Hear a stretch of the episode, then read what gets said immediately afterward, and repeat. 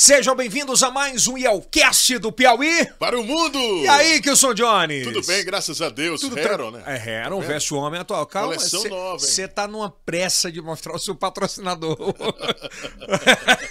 Mas natural, né? Hoje tem o. t- É, é coleção natural. nova. Tudo bem, Kilson? Tudo bem, graças a Deus. Aliás, convidar você para se inscrever no nosso canal, ativar o sininho. A gente está muito feliz, muito feliz pelo engajamento. Ah, esse mês agora em que estamos gravando, né? Já passamos dos quase 22 mil inscritos, o que é muito pro que a gente imaginava no início. Então já ativa o sininho, dá aquele like, compartilha com os melhores amigos. E também com os melhores inimigos. Por quê? Sempre vão lá. É, o caba inveja desgraçada, ela não pode nunca chegar junto. Agradecer a você que nos dá essa audiência incrível, lembrando que a gente está em, ta- em todas as plataformas de áudio, todas, todas, Spotify, Amazon Music, todas também, é, em todas as plataformas de vídeo, no Kawai e no TikTok, lembrando que nós já somos o, mai- nós- nós já somos o maior TikTok podcast do Nordeste, Aê! pessoal. jovem. Graças a Deus. né? Graças a Deus, é. Hoje vai ter um bate-papo sensacional. Nós vamos começar e vamos conhecer um pouco da história é, de alguém que gosta muito de, cul- é, gosta muito de cultura e você vai entender o porquê disso, tá? Mas antes, agradecer aos nossos patrocinadores, a Faculdade Santo Agostinho, UniFSA com a gente. Desde o início, aqui embaixo vai aparecer o QR Code, você já abre a câmera no telefone e vai lá, tem especialização, tem muita coisa bacana. Agradecer o Empório do Zeca. Tá boa a coxinha, convidado? Boa. Tem coxinha, tem. a- É o melhor, tem panelada de, de sábado. Opa. É, tem, tem tudo. Empório do Zeca, os melhores cafés do Brasil, os caros e os baratos, você encontra lá também. É aqui na, na Zona Leste. A Jupi Alimentos, o melhor cuscuz, o melhor cuscuz do Brasil em breve. Café? Em breve, Café Jupi. A Medifarma, todo mundo testado e aprovado. A Noroeste, as lojas que vendem moda. E a Heron e o grupo Texas Texano com a gente, tá bom? E é claro, a melhor internet do Brasil, a Hora Telecom. Ora, ora. E se você quer ter sucesso, Formato? é, vai montar um escritório. Eu tenho um amigo meu que é o Carlinhos. Carlos, ele tem um personagem maravilhoso. Montou um P escritório agora e tudo é formato lá, viu? Maravilha, hein? É, sensacional. Hoje nós estamos recebendo, Kios, com muito carinho, alguém que é muito ligado à cultura. É verdade. Sim. Ele nasceu em Bom Jesus, não é o Whindersson, mas nasceu em Bom Jesus, sul do Piauí. A trajetória é, de 19 anos, militante da política, foi eleito vereador na cidade de Bom Jesus, o mais votado, né? Depois é, foi secretário municipal de Educação, Cultura, vice-prefeito, tudo isso em 2005, entre 2005 e 2007, formado em jornalismo. Formado em jornalismo. hein? É, formado em jornalismo. E hoje, no- nós, e pedagogia também. Você é professor de português? Também. Também? Também. Hoje, nós estamos recebendo com muito carinho ele, Nunes Novo, brincando. Fábio Nunes Novo, uma salva de palmas. Saúde de palma. Seja bem-vindo. Tudo bem? Tudo bem. Tudo tranquilo, Fábio? Tava com muita vontade de vir aqui. Bater esse papo? Sim. De uma forma bem diferente? Bem diferente. Eu tava falando, a idade chega, né? Depois dos 40 você não consegue mais enxergar. Já tá no óculos também? Já, só que pra perto eu não preciso do óculos. Eu preciso pra perto e não preciso pra longe. Ô, Fábio, quem é Fábio Nunes Novo?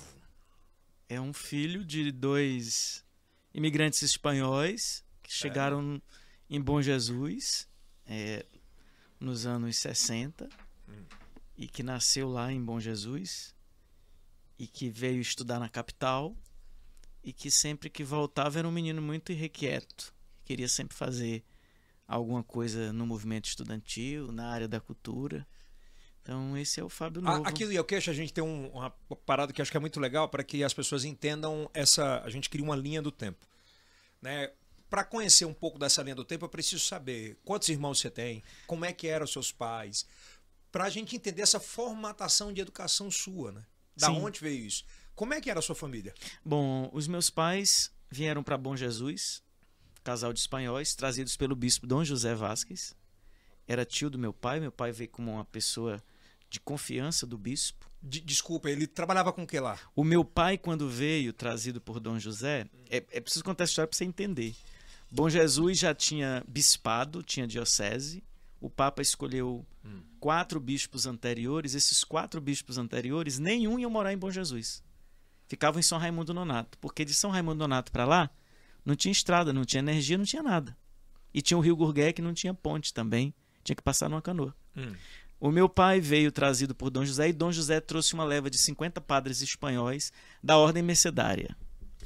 E Dom José disse: Não, eu vou para morar em Bom Jesus. Meu pai era muito novo, tinha 20 anos de idade, veio com uma pessoa de confiança, Pô, 20. é, com 20 anos. Quando ele chegou em Bom Jesus, é claro que ele não gostou de Bom Jesus não ficou, Por quê? porque não tinha nada. Não tinha água, não tinha energia, era um, era um, um lugar muito inóspito. Hum. Então, quando ele chegou lá, ele não gostou, foi para São Paulo, trabalhou um pouco em São Paulo, quatro anos. Depois ele volta para Espanha, pega a minha mãe. volta- Óbvio que ele não veio casado. Não, não. Óbvio. E aí ele volta para o Rio de Janeiro. Eles se casam no Rio de Janeiro e voltam para Bom Jesus. E a sua mãe fazia o quê? A minha mãe estudava na época, era bem jovem também, né? Tinha 20. Tinha 19 Espanhola, não? Espanhola. Espanhola? Sua Minha, minha mãe é mãe- espanhola? Minha mãe e meu pai são É. espanhóis. Então eles voltam, se casam no Rio. Do Rio eles vão para Bom Jesus. E lá eles trabalham com comércio. É, trabalhavam também. Meu pai ajudava o bispo na, na, Hum. na construção. Era um momento de construção da diocese. Então ele era uma espécie de pessoas, de pessoa tipo gerente do bispo, da- das obras da Era diocese. um faz tudo, Um assim. faz tudo. é. Meu pai fazia tudo, dirigia caminhão, eh, ajudava na construção Tocava das o obras, negócio. tocava, tocava tudo. E teve um momento que ele trabalhou muito com o bispo e depois ele seguiu raia Uhum. própria, com comércio, com granja. Então, ele, ele- É. a partir daquele momento, ele passa a ser empreendedor. Exatamente, passou a ser um grande empreendedor, meu pai. Então ele teve granja, ele teve comércio, depois construiu casas, tem pontos eh, de aluguel na, na cidade, comprou uma propriedade. Numa E nó- construção. Exatamente. E nós somos quatro filhos. Eu sou gêmeo, com o Benigno. Sério? Eu sou formado em jornalismo e pedagogia. e Minha irmã é formada em direito. Tem doutorado em direito internacional. Caramba, não sabia dizer, E não. temos duas irmãs. As duas irmãs moram em Bom Jesus. As duas são formadas em educação física. Então, a educação foi a base de tudo. de a você. base de tudo. Meu pai dizia, quando ele veio pra cá, ele veio numa conjuntura que era a ditadura Franco. Ele não teve a oportunidade de se formar como nós formamos. Então, meu pai sempre falou pros filhos que o sonho da vida dele era que os filhos se formassem. Ele queria os quatro filhos com universidade, Ele já permeava sobre essa questão da Isso. educação sem dúvida. ser, ser a mudança de qualquer realidade. E ele fez todo o esforço necessário para que os filhos se formassem.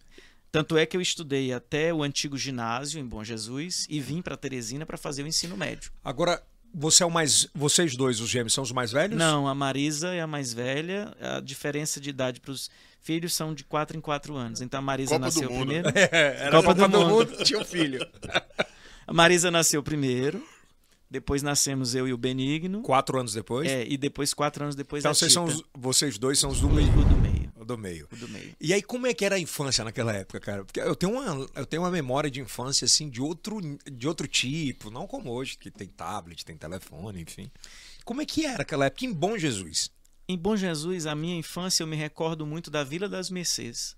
A Vila das Mercês foi uma casa, um, um conjunto de 10 casas, cinco construídas de um lado, cinco construídas eh, de outro, casas com a mesma arquitetura, construídas por Dom José, aonde nós tínhamos sempre uma programação de datas festivas e comemorativas.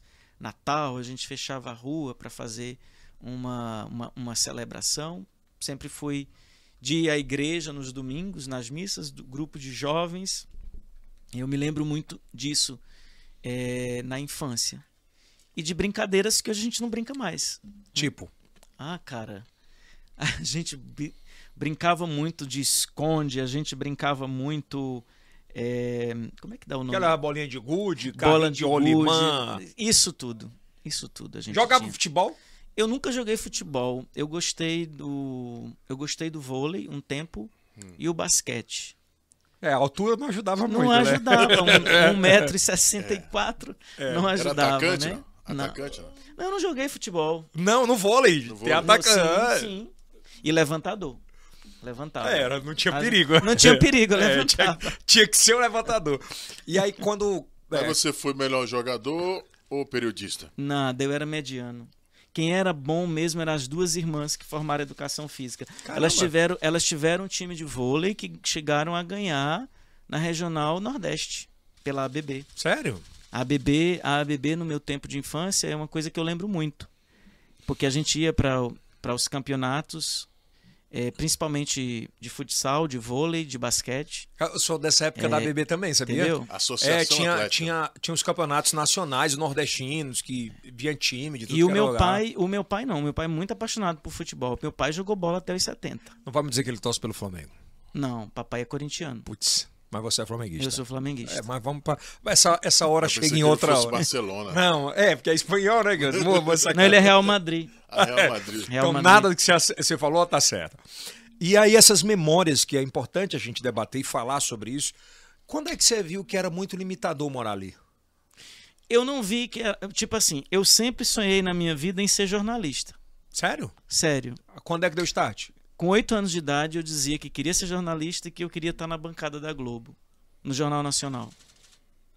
Com oito, com, co- com oito anos de idade, é, é, eu dizia isso para os meus pais. E ele falava, eles falavam o E quê? com 11 anos de idade, Ah. com 11 anos de idade, ainda em Bom Jesus, a rádio Cultura do Gorgueia, era uma rádio AM, é fundada na cidade, e houve um concurso feito na rádio no Dia das Crianças, eles iam fazer uma programação no Dia das Crianças, que toda a programação da rádio, de 8 horas da manhã a 8 horas da noite, todos os programas, o jornalístico, o musical, o tudo, o de esporte, tudo que tinha na rádio, teria que ser apresentado por crianças.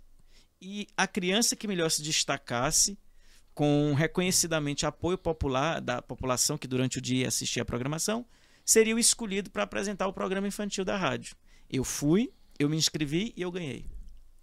Ju- ju- Assim, simples. Sim. Esse era o foco. Esse era o foco. Então eu fiquei dos meus 11 anos até os 14 antes de vir para Teresina. Eu já comecei a trabalhar, foi aí onde eu comecei a ganhar meu primeiro dinheiro. Meu primeiro salário. Sério? Sim. Porque eu fui e com no primeiro ano eu só fiz o programa infantil. Com 12 anos e meio eu já fazia alguns outros programas na rádio e eu cheguei a apresentar por eh, algumas vezes fazer participação no jornal da Mas rádio. tu redigia e falava? Então- Também. Também. Já se sentiu um periodista. Já. É, explica o que é pra quem tá em casa. Jornalista. é, é, é periodista em espanhol, né? Entendeu? É, então Eu, eu, eu já sabia o que eu queria naquela idade. E quando eu venho para Teresina, já com a ca- eu já tinha três anos de experiência no rádio. Eu Você- cheguei aqui e eu fui estudar o, o, ensino, ré- o ensino médio. Eu fiz. Mas peraí, como é que foi vir pra cá então? Vamos, o vamos, meu pai. é, vamos entender essa linha do tempo. Ah, o aí. meu pai, o meu pai estava decidido, os filhos dele precisavam continuar. Naquele tempo, a gente não tinha ensino médio é, ainda em Bom Jesus, É, eu que só- não é um tempo tão Eu distante. só vou criar um parêntese que é importante a gente falar sobre isso, acho que é muito importante. É, a gente já recebeu alguns convidados aqui que eles falam muito sobre a não demonstração de amor dos pais ainda há 20, há 20 e poucos anos atrás. No eu te amo, no abraço, se eram carinhosos ou não eram. Como é que eram os seus pais? Assim, era... Porque hoje a gente fala eu te amo toda hora, né, pro filho, pra filha ou pra alguém que chega perto. Tinha um tabu meio que não falar sobre isso. Isso chegou a te marcar ou você lembra de memórias como essa, assim? Os galegos, eles por natureza são muito fechados. Os Eles- espanhóis. Hum. É, eles escondem muitos sentimentos, né? E isso se revela muito nas atitudes, né? É, eu, meu pai nunca disse pra mim eu te amo Até hoje. até hoje.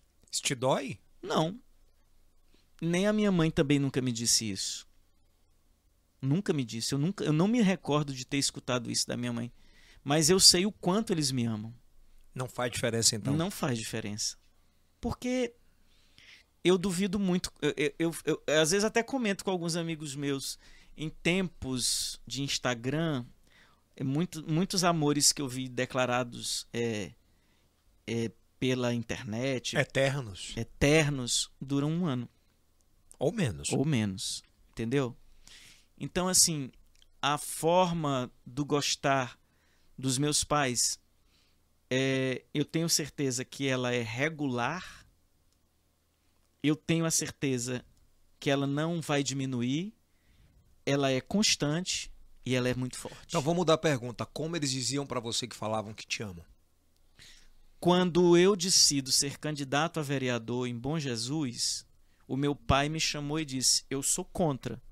Você sabe que eu Hum. sempre disse pra você que filho meu eu não queria na política, mas eu respeito a tua posição e tô com você. Vou contigo até o fim. Ali eu te amo. É.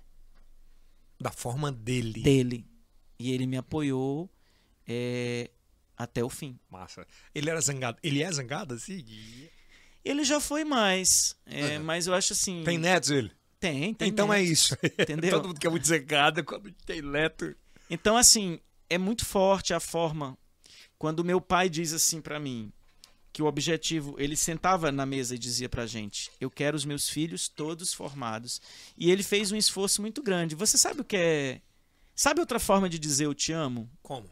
Cara, eu morando em Teresina, junto com meu irmão, meu pai veio pra cá, comprou uma casa pra gente, é a casa que eu moro até hoje.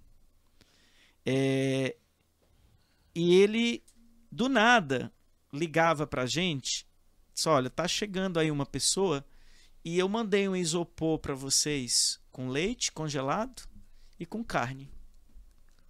Ele fazia isso de forma religiosa. Eu disse, mas papai, não, não precisa, porque é tão distante, 600 quilômetros mandar isso e tal. E ele disse, aí ele dizia assim com muito orgulho, mas é o leite que eu tiro do- das minhas vaquinhas daqui, é muito melhor do que o leite de Teresina. Era uma demonstração de amor que ele fazia pra mandar pros filhos. Me diga se não é É, bacana eu você, te amo. você receber, Total. é, você receber um mimo desse. É a materialização do amor. É, é isso, cara. Isso mexe contigo, Fábio? Quando tu Mexe. lê, eu vejo no olho que. Mexe sim. Mexe sem sombra de dúvidas, né? E Eu percebo que muitas vezes você é muito frio em determinadas situações pra conter a emoção. Te faz mal colocar pra fora? não é que não é que seja frio. Como é que como é que é a educação pra você ser a rainha Elizabeth? Você assistiu a Não, não tive a oportunidade. assistiu Elizabeth? Vale a pena assistir. Vou assistir. Você vai ver que inclusive os reis e rainhas da Inglaterra, eles são educados pra não transparecer sentimentos. Porque deixam mais frágeis? Eles acreditam nisso. Séries policiais também fazem isso. Tu né? entendeu? É. Então, eles galegos também são um pouco assim. Então você puxa muito isso deles. Sim, sem né? sombra De, de, de dúvidas. dar uma travada de emoção, ou Sim. de chorar, ou de sorrir. Às vezes eu choro, não é que eu não choro, eu choro, mas eu procuro fazer isso num ambiente que eu tô sozinho. Ah, você quase chorou agora. Pois é. num ambiente que eu fico sozinho. Então, Mas é natural. mas também, assim, né? eu achei muito bacana como voltando para Elizabeth, quando eles colocam é, e eu tinha muito co- observe como é o comportamento da rainha. Às vezes você acha que ela é fria e não é. Ela foi educada para ser assim. Mas é, é muito. é, conhecendo um pouco mais a história, as pessoas podem muitas vezes falar assim, mas qual é a relação dele com a cultura? Pô, é desde pequeno, É desde pequeno. não é? Então é. Porque desde pequeno, é, por exemplo, eu participei dos grupos de jovens da igreja. E nos grupos de jovens da igreja, você geralmente vai para música e para o teatro. É cultura muito presente desses grupos. É muito presente. Por exemplo, Dom José Tanto na católica quanto na Sim, evangélica, né? sim. Tem uma ala da música, do teatro. do teatro, da dança, entendeu? E das artes plásticas, É, verdade. principalmente na, É. na igreja católica, né? Então, Dom José, para você ter uma ideia, nos anos 80, Bom Jesus chegou a ter dois, dois pequenos teatros. O pequeno teatro das freiras Caramba. e o teatro que foi construído pelo Dom José. E depois da missa, no, no domingo pela manhã, a gente sempre tinha alguma programação na área do teatro, principalmente no Teatrinho das Freiras. Eu era que tipo coordenador, que ficava, que organizava o grupo. É, e nós tínhamos professores também é, dessa área é, do teatro. Então o- a, a gente tinha uma meta, a gente tinha que ter alguma apresentação uma vez a cada dois meses. E o que, que a cultura naquela época já mudava a vida das pessoas? Olha, é, eu- o que eu posso te dizer? Quem faz cultura geralmente é uma pessoa que tem uma formação muito maior, muito melhor e muito mais humanizada. Isso muda é, completamente. Observa uma pessoa que faz música, como é o comportamento dela. Observa como é o comportamento de alguém que faz teatro. Geralmente é uma pessoa muito mais crítica, tem um poder de observação é, muito mais forte. Então, quando você tem uma pessoa que faz. Observa uma pessoa que faz artes plásticas. O conhecimento que ela tem é totalmente diferenciado. Você vai observar isso. Observe todas as pessoas que têm uma profissão normal, normal, com um cotidiana. cotidiana como uma qualquer e que tem um plus, digamos assim, que também faz algo de cultura. São seres, são seres diferentes do cotidiano? Quem faz arte? São seres mais sensíveis e com a bagagem muito mais interessante. Então, não são seres diferentes, talvez com outros olhares, Sim, com mais sensibilidade. sem dúvida. Talvez o que eu fale para alguém não atinja tanto como se eu falasse para alguém que mexe com arte. Quando você fala para alguém que, que tem uma bagagem cultural, que tem alguma linguagem cultural, ela vai poder te compreender melhor e com a carga que ela tem, ela vai poder absorver o o que você disse com um olhar diferente. Quando é que você se entendeu por artista? Rapaz, eu com nunca. quantos anos ali? Eu, eu, Ou- ou- quando eu falo artista, é quem mexe com arte. Então, veja só, o que aconteceu? Eu vim para Teresina, eu fiquei voltando para Bom Jesus no período do ensino médio. Aquele foi o momento que aflorou muito o militante e o, digamos assim, o cara que queria fazer cultura. Por quê? Nós montamos o grupo de teatro, nós montamos uma associação, nós fizemos uma semana cultural na Mas de cidade. cara foi teatro? Antes do teatro, nós nós Não, você. não, nós fazíamos primeiro esporte. Era o esporte, É, aí depois, virou. Hum. depois veio o teatro também. Então, por isso, a paixão pelo esporte. O meu esporte, a minha musculação, as coisas que eu faço no dia dia numa academia que eu vou e a questão da cultura. Então, nós criamos um movimento na cidade. Um movimento lindo. Hum. A gente fazia em julho e dezembro a Semana Legal de Férias. Era o nome do evento. Era uma semana inteira que nós eh, podíamos apresentar para a cidade o que tinha de basquete, o que tinha de vôlei, o que tinha de futsal, o que tinha de natação, era na ABB, o que tinha de teatro, o que tinha de música, os grandes festivais de música.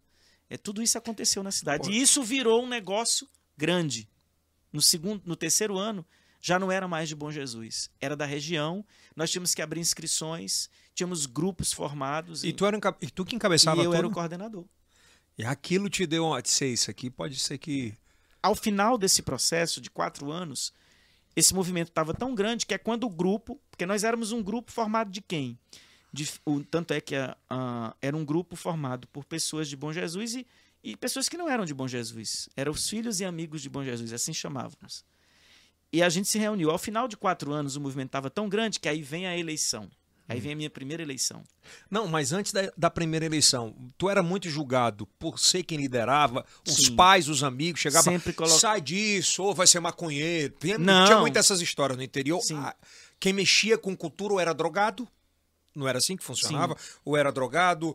É, eu vi muito. ah, Nos anos 80, a gente passou muito, anos 80, e 90, ou homossexual, e sofria um preconceito muito forte sobre isso. Você sofreu esse preconceito quando tentou empre- é, comprar essa briga? Porque é uma briga pessoal de cultura, de, de comprar a briga, de levar essa informação às pessoas. Tu Não. sofreu muito com isso? Não, não, pelo contrário. Eu recebi muito apoio, porque quando nós associamos. Porque não era o Fábio só, Era um grupo. era um grupo. E esse grupo tinha pessoas da média sociedade, da, da, da, da classe mais abastada aos mais pobres. Mas vamos lá, é natural que você receba de alguma forma na se hoje recebe, imagina, sempre tem um adverso. Como é que era lidar com isso?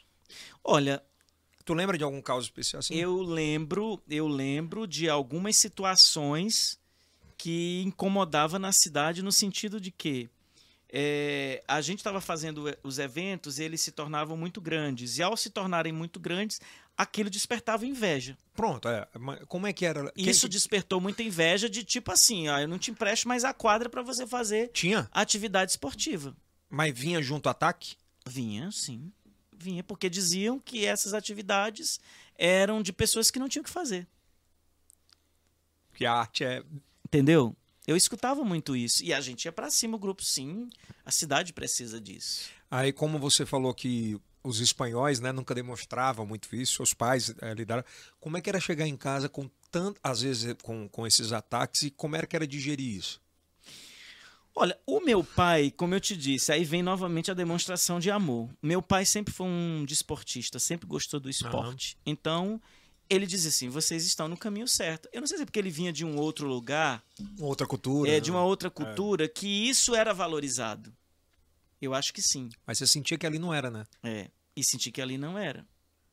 Não te doía, não? Dói, claro que dói.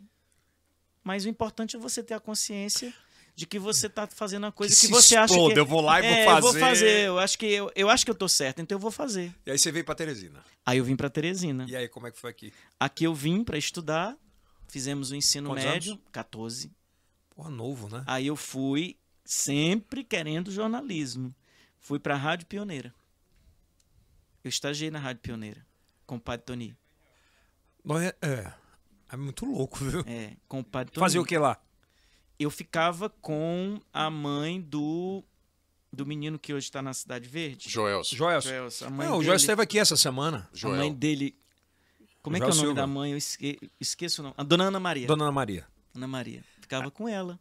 Ficava, ficava é, Na parte do marketing. na parte que a gente selecionava os vinis pra ir pra programação. Caramba. Que louco. Isso. Então ali. Passou quanto tempo lá? Acho que um ano. Foi mais ou menos um ano, se não me falha a memória. E aí veio, antes do jornalismo, a possibilidade de escrever uma coluna no Jornal Diário do Povo. Jornal Diário do Povo. E eles precisavam de uma pessoa de Bom Jesus. Eu fui lá e me apresentei. E comecei a escrever a coluna De graça? de graça, sem nada. Só que muitas coisas que eu escrevi incomodava algumas pessoas de Bom Jesus e eu perdi a coluna. Tu já era muito questionador naquela época? Já, já era bem questionador. Aí então terminou que eu perdi. E onde é que você começa a enveredar pelo PSDB, cara? é Olha, porque é meio louco, né? é meio louco. Porque Na- tu era militante, briguento. Briguento. Não tinha nada de PSDB. Era, muito... Nada, era. absolutamente nada. O que, que acontece? Aí vem o movimento de rádios comunitárias no Piauí. Piauí. Quem estava no movimento? O Wellington Dias era deputado estadual, o Assis Carvalho e o Humberto Coelho. Até, até aí você não tinha proximidade nenhuma com eles. Não tinha proximidade nenhuma. Saudoso, né? Aí eu fui para reunião, aqui em Teresina eu fui, reunião lá na PCF. Mas tu já era do PSDB? Não, Não era partidário. não era, par- não tinha partido nenhum. Aí fui para reunião lá no Aí achei super bacana. Vamos botar uma rádio em Bom Jesus, Comunitário. comunitária. Só quem sabe E que a É, a outra- Polícia Federal bater na porta pra pegar seu transmissor Sou- aqui. Eu vivi, velho. Meu amigo, nós fomos, fizemos uma festa linda na cidade, botamos a rádio e a Polícia Federal veio para fechar é, a bem rádio. isso mesmo. Levaram o transmissor Le- não levaram porque nesse dia nós, jun- a- nós juntamos a comunidade, a comunidade foi para a porta da rádio e quem nos defendeu foi o Padre Rafael. O Padre Rafael era um padre espanhol, mercedário, que estava lá e ele xingava os policiais em espanhol, eles não entendiam porra nenhuma. e eles foram embora. Foram mesmo. Foram Agora, embora. ó- ó- e as metralhadoras desse É tamanho. uma loucura que eu vou falar aqui, mas é muito verdade do que a gente está vivendo hoje. Eu Acho que o Fábio pode falar com convicção, se ele concordar, óbvio. Sim. É, o movimento das rádios comunitárias, Kilson, que nós vivemos, é, eu tive rádio comunitária no quintal da minha casa. Eu sustentei boa parte de dois anos da minha vida com me- meu pai e minha mãe com essa rádio. E a gente foi meio que muito oprimido por, por situações políticas de falar, Sim. que era um canal de comunicação que batia de frente com muitas coisas do sistema, correto até aí? Corretíssimo. Hoje você não vê mais essa movimentação muito forte. Essa explosão, né? Sabe por quê? Porque não precisa de transmissor. É um Exato. link de internet. Um link de internet. Você vai lá, fala, se comunica, sem precisar da obra, obrigatoriedade de ter transmissor, antena. Não é meio louco isso? É. Né? Vira assim e a chave. E essa democratização, ela é boa e é ruim. Ela tem os dois pesos, né? Depende muito do, do material que você consome ou do tipo de conteúdo. Que você, eu só tô fazendo esse adendo para entender o que era aquela briga antigamente, o que hoje tem essa briga, mas não precisa Tanto, né? do transmissor, né? Pô, e tem muita gente boa que lutou por essa. Tem. Então, eu fui um dos fundadores do Sabia não. movimento. Junto com o Wellington, com Não sabia mesmo. Humberto. E nós nos apegamos no Pacto São José da Costa Rica, ganhamos liminares da Justiça Federal, porque não havia regulamentação, Uhum. não havia legislação. O nosso movimento foi modelo para o Brasil, va- inspirou vários estados brasileiros e depois veio, inclusive, por fruto de todo esse movimento, a lei das rádios comunitárias, É, que até hoje. que até hoje. Que até hoje funciona. Que os- tu viveu muito isso, né? Claro, sem dúvida nenhuma, né? Trabalhei em quatro rádios Né? comunitárias. Era, que dava Inclusive, muita uma voz. que ficava, que é a 1 de maio, Primeiro de maio, 1 de maio FM, por lá Trindade, Flora e outros É. nomes também. que foram grandes nomes, né? A Então, líder- ali, ali nós enfrentamos a Polícia Federal. Depois vieram, foram várias ações. ali foi a muriçoquinha do PT já? Foi a muriçoquinha do PT. Mas aí o que, que aconteceu? é, Por- porque picou, Léo. é, por que, que eu não fui pro PT? Porque o PT da minha cidade, em Bom Jesus, ele era um apêndice do PFL, por incrível que pareça. Caramba. O professor que ocupava a presidência do partido lá era muito ligado ao PFL. E eu combatia o PFL. Mas como é que você foi parar no PSDB? Aí vou lhe explicar. Aí quando quando Bom Jesus geralmente teve duas famílias que mandavam na política, Os- a família Bem-vindo e a família Elvas, que sempre se revezaram no poder até hoje, Até hoje. até hoje. Então vem uma perspectiva de se lançar um candidato de terceira via. O candidato era um médico, Dr. Francisco de Assis Duarte Rocha, se lançou candidato. E o partido que nós tínhamos para lançar a terceira via, que não era nenhum dos tradicionais, era o PSDB, porque o PT, o, o PT estava coligado com o PFL. Então o Dr. Francisco sai candidato a prefeito. É aí onde o meu pai, aí é onde nesse momento a gente está num momento que o movimento cultural da cidade estava muito forte, era, Hum. era o quarto ano do- dos movimentos que a gente fazia. O grupo decidiu que eu seria o candidato, porque eles chegaram e disseram, ó, você deve ser candidato a vereador. Porque você sendo vereador, você vai ter força para fazer mais. Bem mais.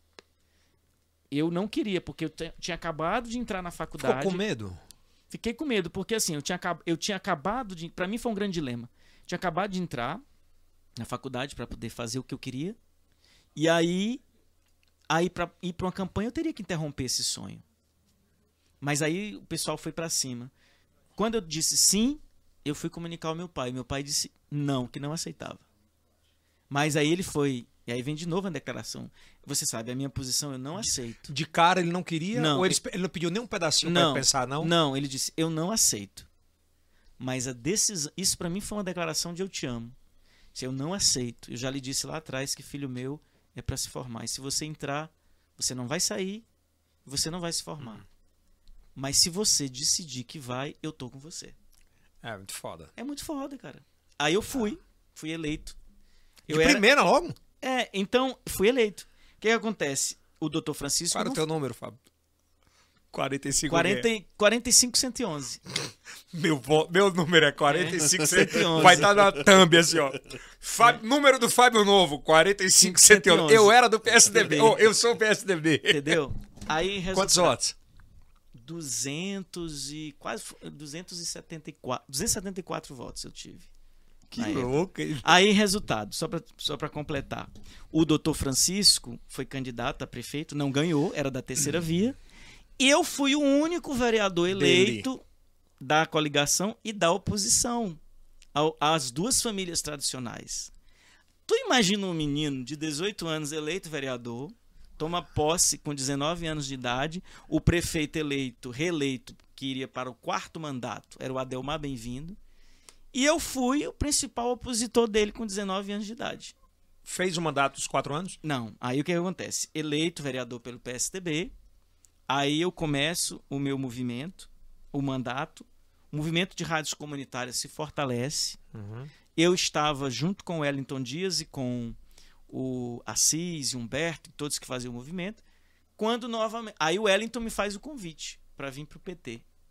E eu falei para ele: eu só vou para o PT se você tirar o PT das, das garras do PFL, que hoje o partido é um apêndice do PFL em Bom Jesus. E assim foi feito. E aí eu fui para o Aí PT. te deram o PT lá. E aí eu fui para o PT. E estou no PT até hoje. Tu presidiu o PT na época? No município, não. E como é que foi essa luta como vereador? Ah, foi uma luta muito bacana. Qual, qual era a principal bandeira assim que comprava de briga? Eu Porque defendi. tinha 18 anos, né? É, eu defendi. e- Eu fiscalizei bastante a gestão do prefeito, né? E paguei um preço muito caro por fiscalizar, porque ninguém tinha coragem de, de, de, de fazer a fiscalização que eu fiz. Mas foi um mandato também É, não sei se você lembra, naquele, naquele período também vem o momento que no Piauí se rompe com as oligarquias. Na época do E o, Hugo PT, Napoleão, né? e o PT ajuda a eleger Mão Santa. Foi na época do Hugo. Exatamente. Ah. E é o momento que eu me destaco também, já como foquinha de jornalismo.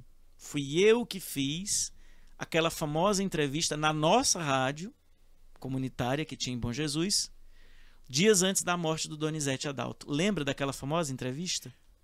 Cara, eu o- lembro agora. Fui eu que fiz. Ele tava indo lá pra pedir voto. Ele estava passando para pedir votos e ele dá a entrevista onde ele revela pela primeira vez eh, quem influenciava, por que da demissão dele, falava de relação com a Leda Napoleão. Foi era uma entrevista muito forte. E o É- Don- Essa entrevista é no YouTube? essa entrevista eu me lembro bem que eu gravei numa fita cassete Ah. e eu tô no quarto dormindo. A minha mãe bate na porta e diz: Ó, mataram o Donizete Adalto. Dois dias depois. Dois dias depois da entrevista. Naquele dia, quando ele entrou pra bater aquele papo, tu sentiu alguma coisa diferente? Ele era. Como é que era ele aí nos bastidores? Tem muita história dele, né? De bastidores assim. Cara, eu não conheci o Donizete Adalto. Nada. Eu conheci o Donizete Adalto em Bom Jesus e conhecia da televisão. Tava só ele? Ele estava acompanhado por umas duas pessoas e estava acompanhado, acho que, Mas- se não me falha a memória, pelo ex-vereador aqui de Teresina, o Djalma, que foi candidato Ah, o junto Djalma. com ele. Mas foi exigido alguma coisa? Não. Ele chegou, eu acho que ele estava como candidato, ele queria falar. Ah. Ele sabia que em Bom Jesus a rádio de maior audiência era a FM Mas Cidade tinha um menino Comunitária. danado, malino. tinha um menino malino lá em Bom Jesus que co- Que é- coordenava essa rádio. Então ele pediu a entrevista, a gente concedeu. E demos a entrevista pra ele. E aí você se filiou ao PT. Aí escute. Aí essa Você entrevista sabe rendeu. que tem, é, tu sabe que é, aproveitando a deixa. Tem muita gente, inclusive de dentro do PT, que diz que você é o cara com menos cara de PT. Eu sou com muito mais cara de PT do que muitos que estão no PT e não tem cara de PT. Tipo Eu quem? não, eu não preciso provar isso no PT. Tipo quem, assim? Ah, não, ainda. pra eles saberem. Você sabe.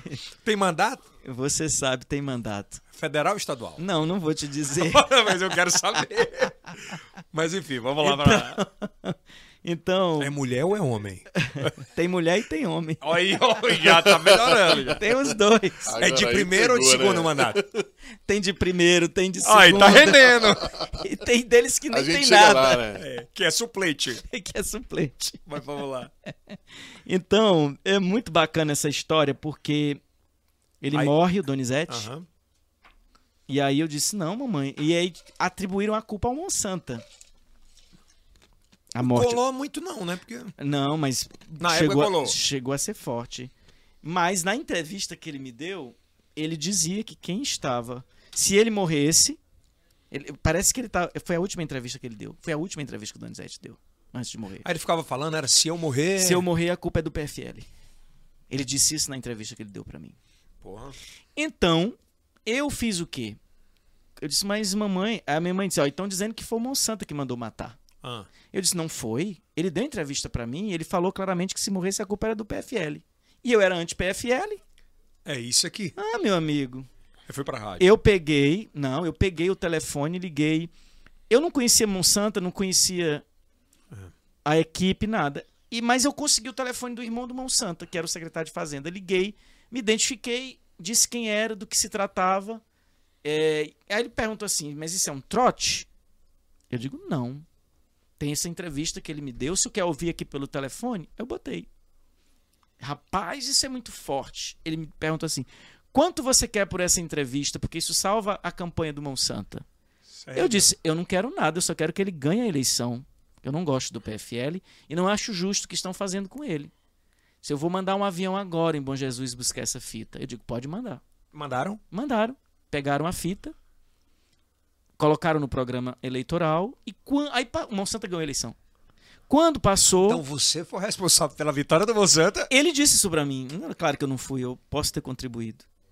Quando- Exclusivo que o senhor disse. É. Exclusivo. Fábio Novo é o responsável pela, Pela eleição. vitória. É, pela Ele vitória. disse isso pra mim, o Monsanta. Informalmente. quando passou a eleição, ele me ligou É, e perguntou se eu não queria assumir um cargo no governo dele. Eu disse não.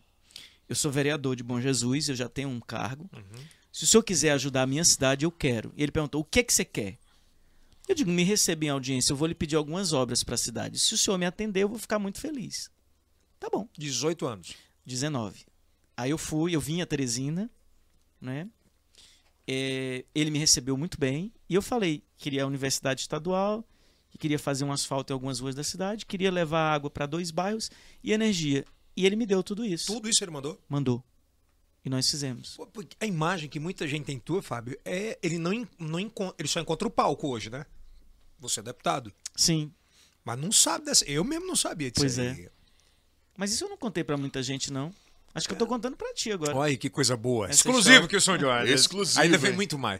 Caramba, então você levou, é, com essa ajuda do governo, o- a- porque Uma tinha muito Aí eu Verdade, termino. né? Ah, mas aí veja só, imagina um vereador de 19 anos de idade Conseguir uma parada dessa toda. conseguir levar um asfalto para as ruas da cidade que- Universidade, né? e a universidade. O prefeito, que era meu adversário, n- Puto da vida. puto da vida, não acreditava. Eu era ferrinho adversário, mas eu sempre tive, t- eu sempre fui do diálogo. E quando o Mão Santa me mandou falar com o Jonatas Nunes, que era o reitor da universidade, disse, eu preciso de um prédio. Aí eu fui falar com o prefeito que tinha um prédio, um mercado velho Ah. abandonado. E aí eu perguntei se ele podia dar o prédio. Ele olhou assim, disse, você não vai. co-" Eu, o prefeito muito arrogante. Ele virou e disse assim pra mim, É, Era bem assim. eu tenho quatro mandatos de prefeito, eu nunca trouxe isso pra cidade. Por que você vai trazer? Eu disse, aí eu também disse, porque eu ganhei a eleição de governo. Aí eu disse, porque o governador é meu amigo, não é seu. Então, mas independe disso. Eu falei pra ele, eu digo, olha, prefeito, o que importa é a gente trazer a universidade. E ele deu? E ele deu. E mandou. o- Foi bacana também. né? Foi bacana, claro que foi. E ele mandou a lei pra Câmara, a gente votou e ele botou uma pegadinha na lei. Que se não construíssemos em dois anos o prédio, que ele achava que não ia ser feito em dois anos, Aham. o prédio voltava pro município. Foi feito? Em, no- em nove meses. Foi mesmo. Foi feito, foi entregue. Naquele dia você já foi pra inauguração de camisa vermelha? Ah, n- eu já era PT. mas de já- camisa vermelha? De camisa vermelha, eu já era PT. Nós tínhamos ajudado na eleição do Monsanto. Né? Ao PT naque... ah, O Monsanto naquela época gostava do PT? Na, o- naquele momento estava bem a relação, porque o PT tinha ajudado a eleger o Monsanto a governador do Estado. Para ter essa ruptura política com as forças de oligarquia do Estado. E aí você vem agora definitivamente, politicamente, pra capital. Aí eu estava vereador, bom lembrar, no no período que eu estou vereador, eu não estou fazendo faculdade, eu tranquei a faculdade. Fiquei exclusivo em Bom Jesus. Então eu comecei o meu mandato pelo. Eu fui eleito pelo PSDB. E com um ano e meio, eu saí do PSDB e fui para o PT. Então ninguém pode dizer que eu sou oportunista. É. Eu fui porque eu tinha convicção. Entendeu? Eu poderia ter mudado. O PT não era governo. É, ele é, o PSDB era a situação, Quem era governador do estado era o. Mo- Não, não era a situação. mas tinha um poderio muito Tinha maior na do que... prefeitura de Teresina. É, porque já era do grupo deles, Era né? do grupo. Então, assim, eu fui por convicção. Porque eu achava que ela era o meu Mas lugar. você tinha cara de PT na época? Cara, eu tinha cara daquele, daquele menino revolucionário que tem muito do PT, Uau. que quer fazer as coisas acontecer. Isso tem muita cara do PT, que gosta de movimentos sociais, eu sempre gostei disso, que gosta de cultura, que também é cara de PT. Então, E aí quando você chega aqui, cai no Covil. Bom, aí, veja só, aí eu, eu fui vereador. Depois que eu terminei a vereança, eu me candidatei a prefeito, claro que não fui eleito. Fez os quatro anos. Fiz os quatro anos, aí foi bom, porque eu termino, não fui eleito, aí eu volto para Teresina. Mas por Quando- que, que não foi eleito? Você acha que Eu fiz um grande mandato de vereador, mas é o melhor da, da, o da, melhor, da vereança? o melhor, Do- não do- tenho do- de dúvida. todos? De todos, eles diziam isso. Então não Mas- foi mesmo porque travaram tudo. Não, porque geralmente no interior você precisa ter base Isso de não tinha. lideranças, e eu não era de família tradicional da política, né? Então, você precisava ser de uma família ou de outra para ser eleito. E eu não era. Eu, eu fui no como o doutor Francisco foi lá atrás, ele foi o candidato da terceira via e eu me apresentei como candidato da terceira via. Nem com o apoio da igreja, que todo o interior tem muito isso da, da parte católica ser muito forte. Não, não, não, não, não foi. Não tive apoio da igreja. Não tive apoio. De- não teve, Dan? Não, não tive. Geralmente. Tu sofria bullying quando mais novo? Não, não, não me lembro não de ter sofrido. Nada. Não, não me lembro não. Sobre nada. Não, não me lembro disso. E aí quando você se... Aí, aí eu volto pra Teresina depois que eu concluo o mandato de vereador. Aí sim, eu me- entrei de cara no jornalismo, fui estagiar na TV Timon, No meu norte? né? Assim, meu norte. Era em- Né? é, já era aqui?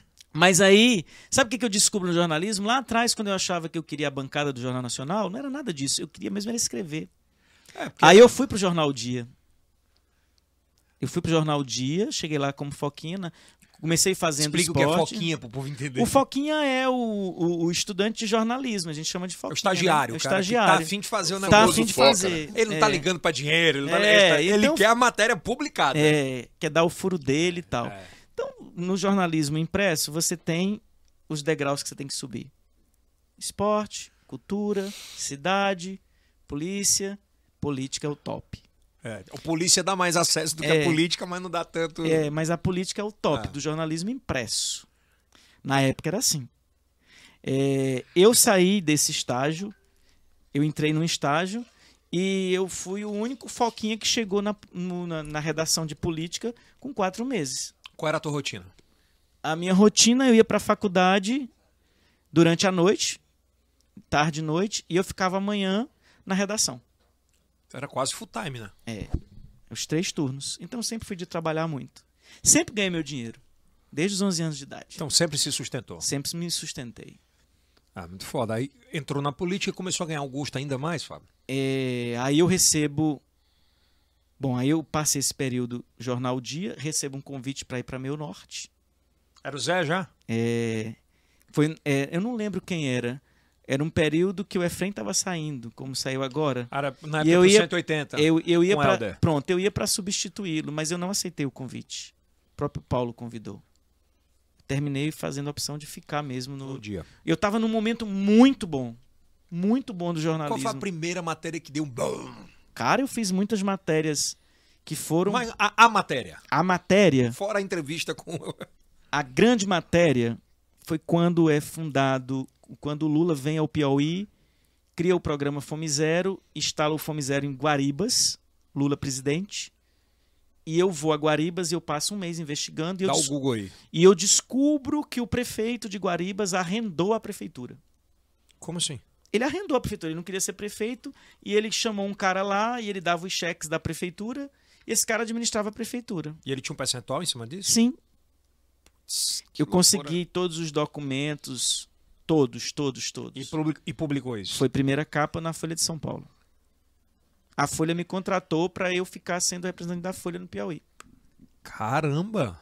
E ele caiu? Caiu? Foi caçado. O Ministério Público trocou uma ação. Você contra derrubou ele. um prefeito.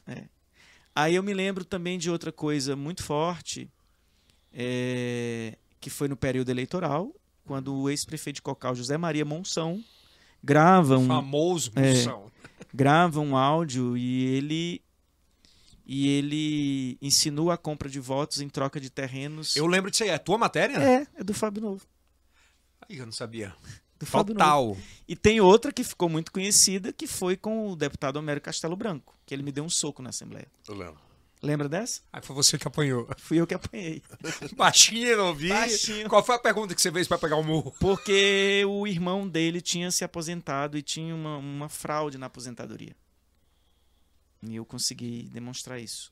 E qual era a diferença desse jornalismo pro jornalismo de hoje que é questionador, mas que difunde muito ódio? Nenhuma matéria do Fábio Novo era publicada sem ter a versão de quem era acusado. Eu perdia o furo, mas eu não publicava. Então, por exemplo, eu trabalhei três meses para publicar essa história de Guaribas. Juntei documentos e tudo, mas eu só publiquei depois que eu ouvi o prefeito. Porque saiu a matéria e saiu na mesma matéria a fala do prefeito. Eu aprendi na faculdade de jornalismo que você tem que reportar. Reportar é você ouvir todos que estão envolvidos, e colocar as E o versões que é que tá rolando hoje, Fábio? com o mundo que nós vivemos hoje de, De rede, internet, de internet, de muita ânsia e instantaneidade, se mata muitas pessoas todo dia. Se mata Pela Tá muito depressão, pela... se mata muita se mata muito é, o que você tem e é construído e que isso vale muito que é toda a sua o seu caráter a sua vida que você construiu de forma ilibada Então hoje nós temos isso, infelizmente, de forma irresponsável.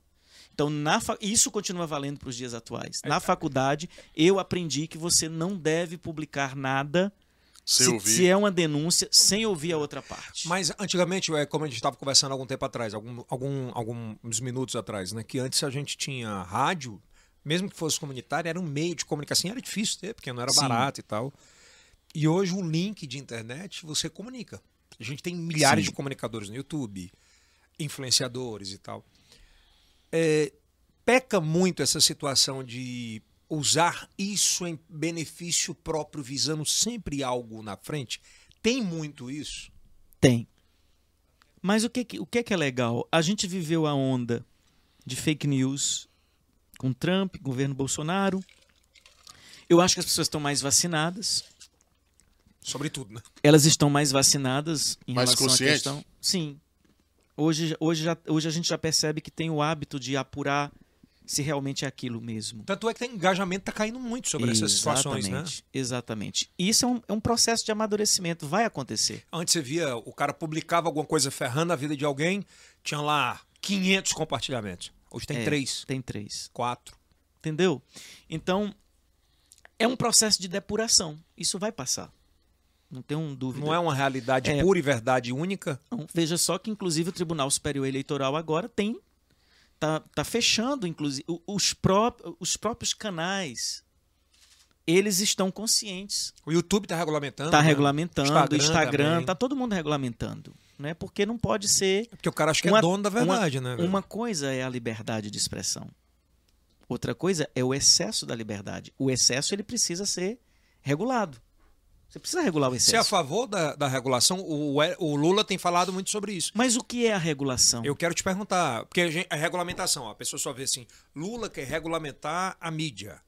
Tem muito esse, esse clickbait, né? Mas o que é? Mas o que é a regulamentação? É o excesso. O que que nós temos hoje de, le- de- de legislação? Hoje nós não temos mais nem a lei de direito de resposta, que ela caiu, que é uma lei do, do regime militar. Então, você tem o direito de chegar e dizer o que quiser de mim, e eu não tenho hoje o direito, inclusive, de pedir o direito de resposta. O cara dá se quiser. Isso não é liberdade de expressão. Isso é o excesso. Esse excesso precisa ser regulamentado. Uma coisa é a liberdade de expressão. Eu tenho o direito de falar o que eu quiser, mas eu também tenho o direito de responder pelo meu excesso. Principalmente quando você tem uma audiência sobre isso. Exatamente. Não é? É muita. É. E aí você vai usar da audiência que você tem, sabendo que não tem legislação que regulamente, para detonar a vida de uma pessoa e fica por isso mesmo? Mas essa conta um dia chega? Chega. Já Chegou- viu pela tua vida de jornalista? Chegou, Já... chega para todos. Chega para todos. Sabe por quê? Porque Cita exemplos pra mim. eu não quero citar exemplos, mas você sabe.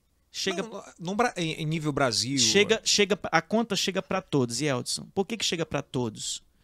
Porque vai chegar um momento que as pessoas hoje checar é um negócio muito muito legal, muito É o bacana. básico, né? Pra qualquer. Não, mas hoje para você checar se tá falando a verdade pois é, ou eu digo, não. é o básico pra quem questionar. É. pra ser- é, tu vai empurrar esse aqui goela abaixo, pô. Ah, o cara disse que o que é ladrão. Pô, tá bom, eu vou lá checar.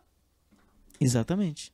É o básico. É o básico, né? É o É o básico. mínimo, é o mínimo. é o mínimo. Mas vamos voltar pra nossa roda. Bora. Aí você tá lá, vem pra Teresina. Vem para Teresina. Já como PT. já como como PT. Tem um momento que eu tenho que me desfiliar do PT, eu tomei essa decisão, Por quê? porque é o momento que eu vou pro jornalismo. Eu acho que o jornalista ele não tem que ter filiação Você não partidária. era jornalista petista? Não, eu me desfilio, porque assim, eu fiz o mandato de vereador, eu perdi a eleição para vereador, para prefeito que eu disputei. Então aqui eu vou ficar quatro anos só no jornalismo. Ali eu me desfilio. Muita gente correu de ti, Fábio. Como assim? Muita gente se afastou, que eram os amigos, Quando você não está no poder, são poucos os- os amigos que você os tem. que ficam, né? É os que ficam. Você conta nos dedos, dá cinco. Te decepcionou de alguma forma? Não, Já esperava? não, porque eu, eu sempre me acostumei pra isso. Era o jogo. Era o jogo. Tava sabendo que era assim.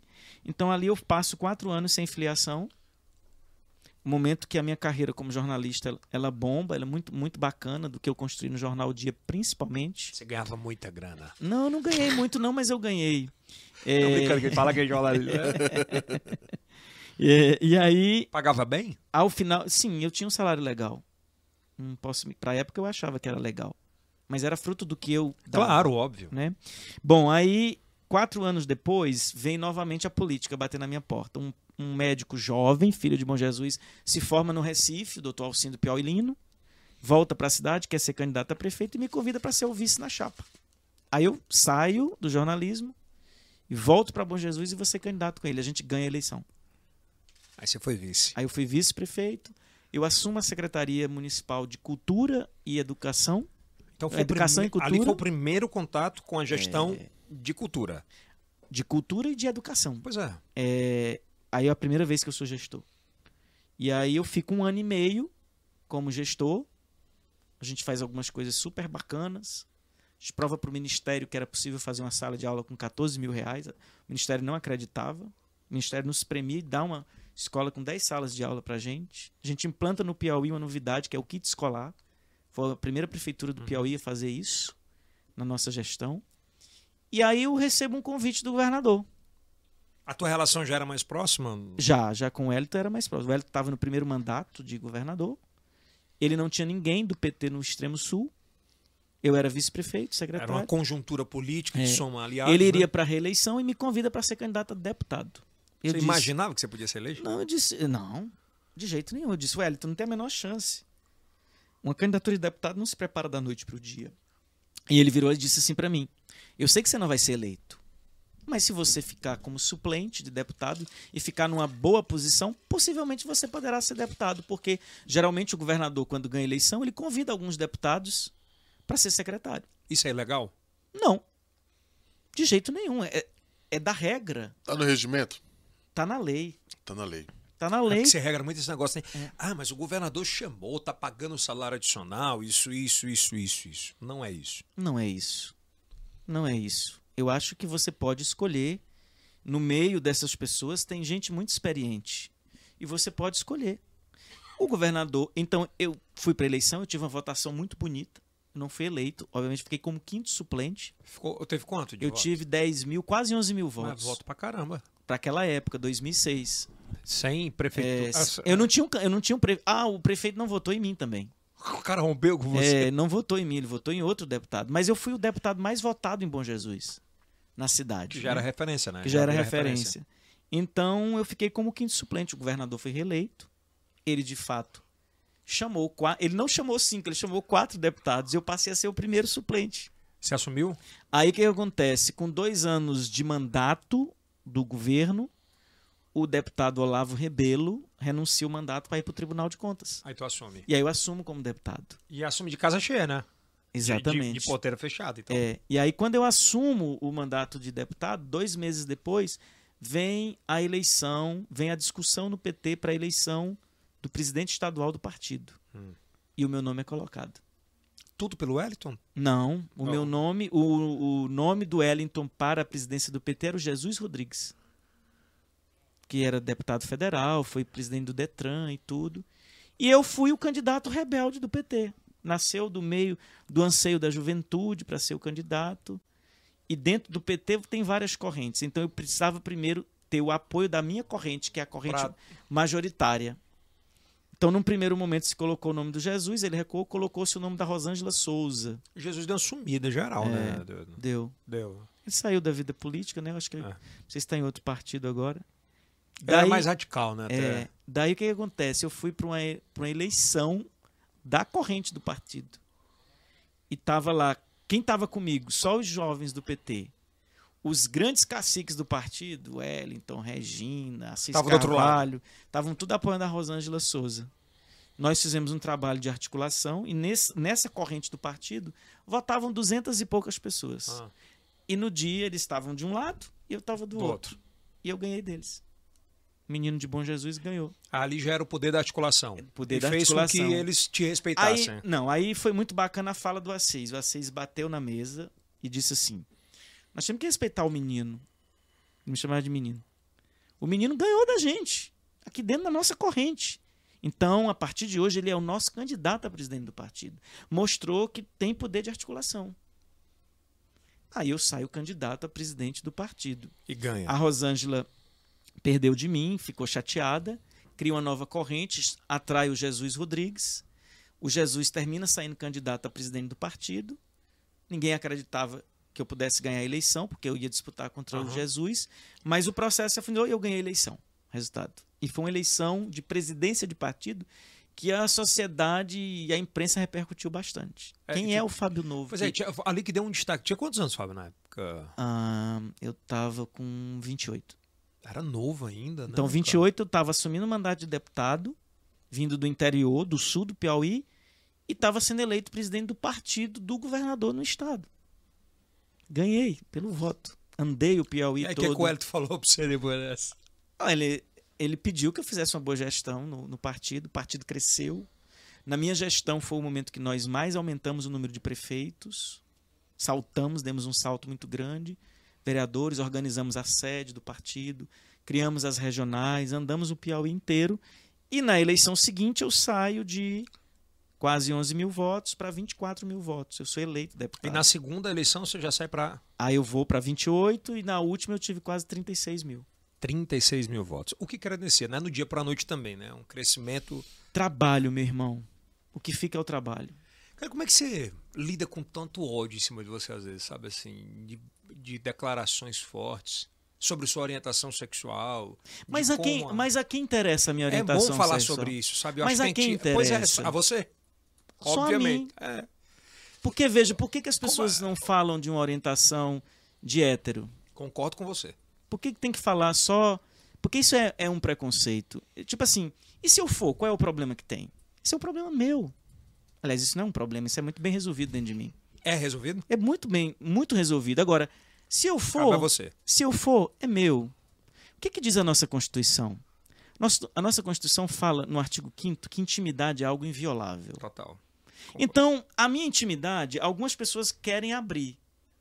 Podem abrir. Eu acho que não. Intimidade é algo que você pode abrir para você com a pessoa que está ou para mais alguns amigos. Alguns amigos eu posso abrir Até que sobre a a sua minha intimidade cabe a intimidade. você e não precisa estar. e, não, e, e não Tá Eu, precisa. eu fiz esse questionamento é porque eu vejo muito ataque em rede social sobre isso. É, assim, é bom falar. Mas orientação sexual não define competência. Concordo.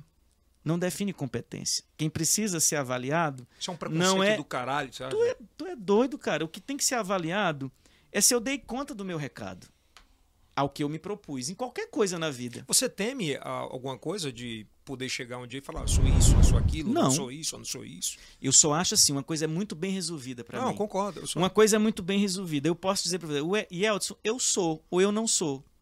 Mas isso obrigatoriamente não tem que estar público. E é um momento seu de chegar e falar isso. não, tem que isso, ser isso é uma intimidado. coisa que não tem que estar pública. E pode até um dia estar pública ou não.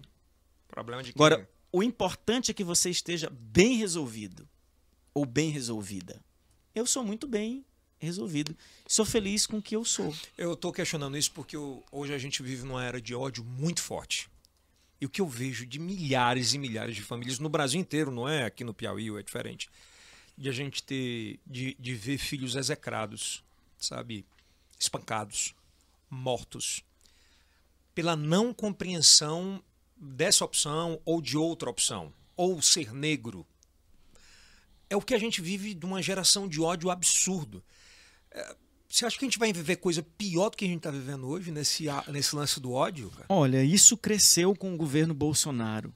Por que, que É cresceu? culpa dele isso? tá? Sim, isso cresceu com o governo Bolsonaro. Eu vou te dizer por quê. O Bolsonaro é um cara que ele teve a oportunidade de ser presidente e ele abriu o armário para que todos os espíritos mais podres pudessem se apresentar. Como eles são podres? Ele saiu do armário. Sim, ele saiu do armário e ele permitiu que todo o ódio que estava guardado dentro do armário pudesse sair.